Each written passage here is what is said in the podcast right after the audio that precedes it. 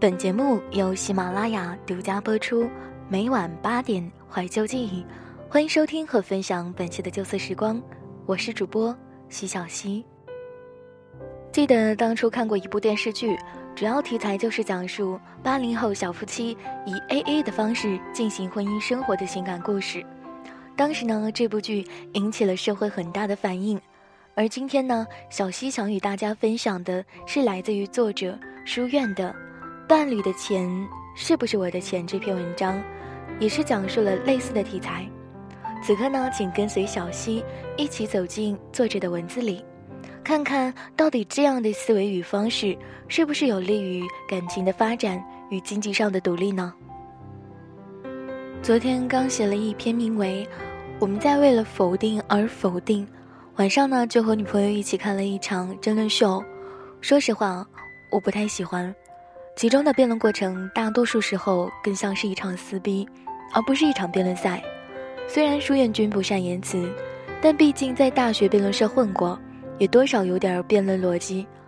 听到马薇薇说：“你想买个价值四万的包，我想买个价值四万的电脑，两个人妥协，最后呢花万块钱买了四十个电脑包，谁都不爽。”这种完全没有逻辑的辩词，还是有点想喷。但想了想，别人都不按逻辑来编，他就完全按逻辑来编，那算是够吃亏的。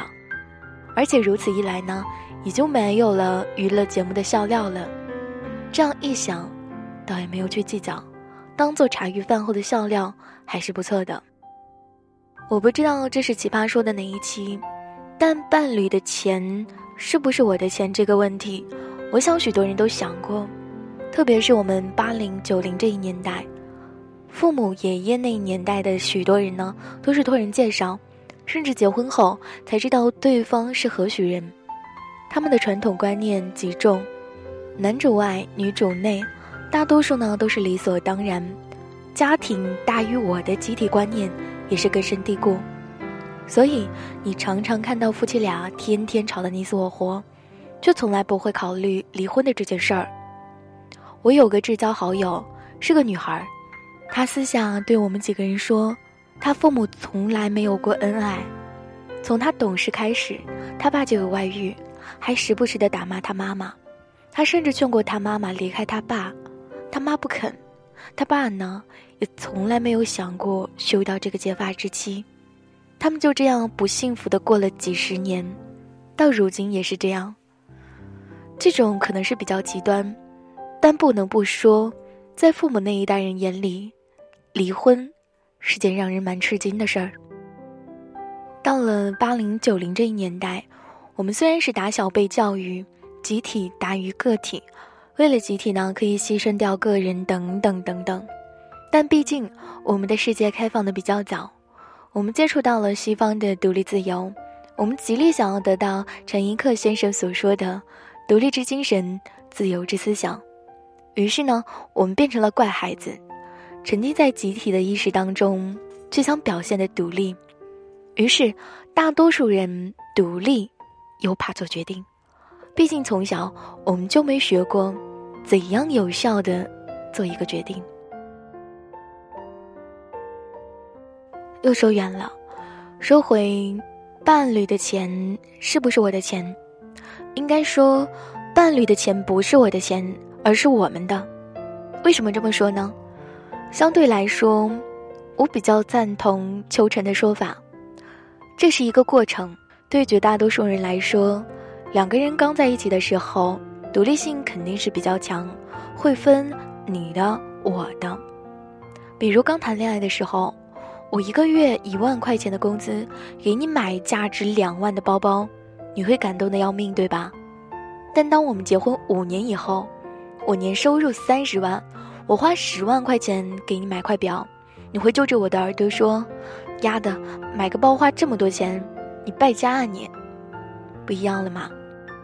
或者用一个大家都看过的段子来比喻：结婚那夜，新娘抿着嘴笑着对新郎说：“看，老鼠在吃你们家的大米呢。”第二天早上呢，新娘醒来，看见老鼠又在吃大米。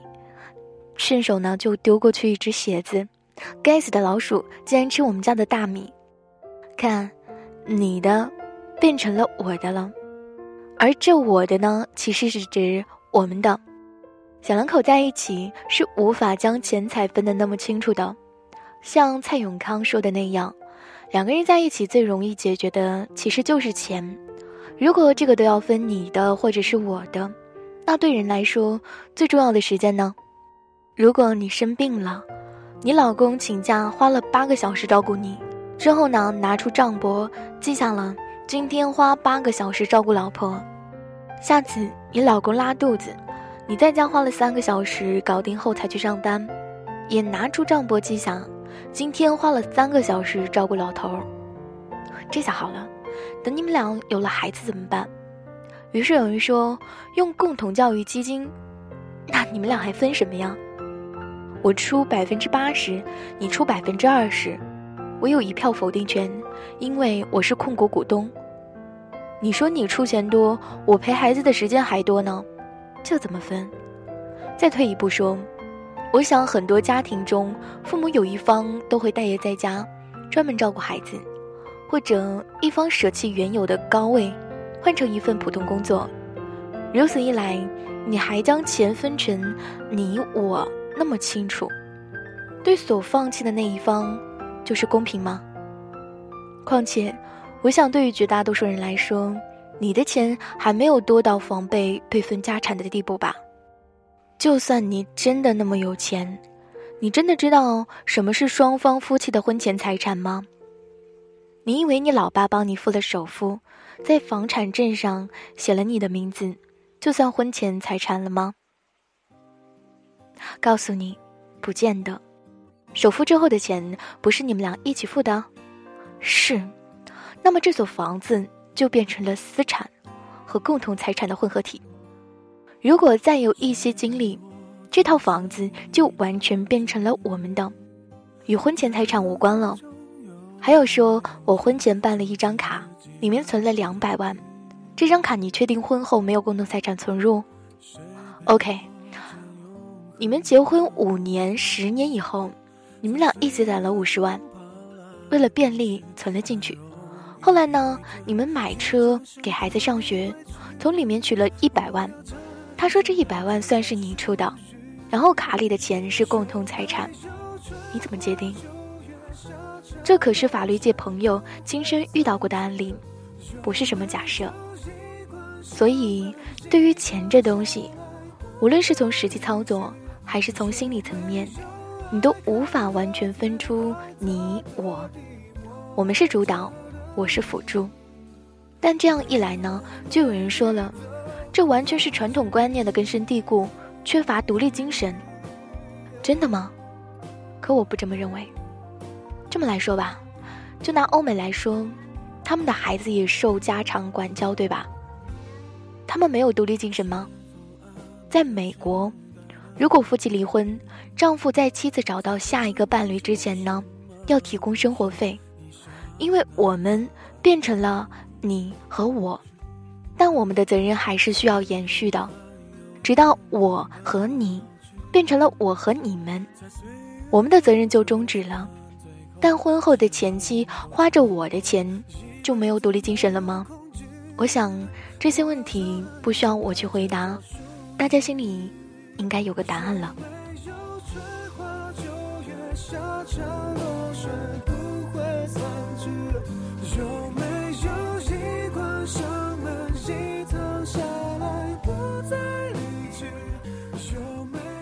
想要获取本期节目歌单与文稿，你可以关注我们的微信公众号“原声带网络电台”，回复本期节目“就此时光”加七数即可获取。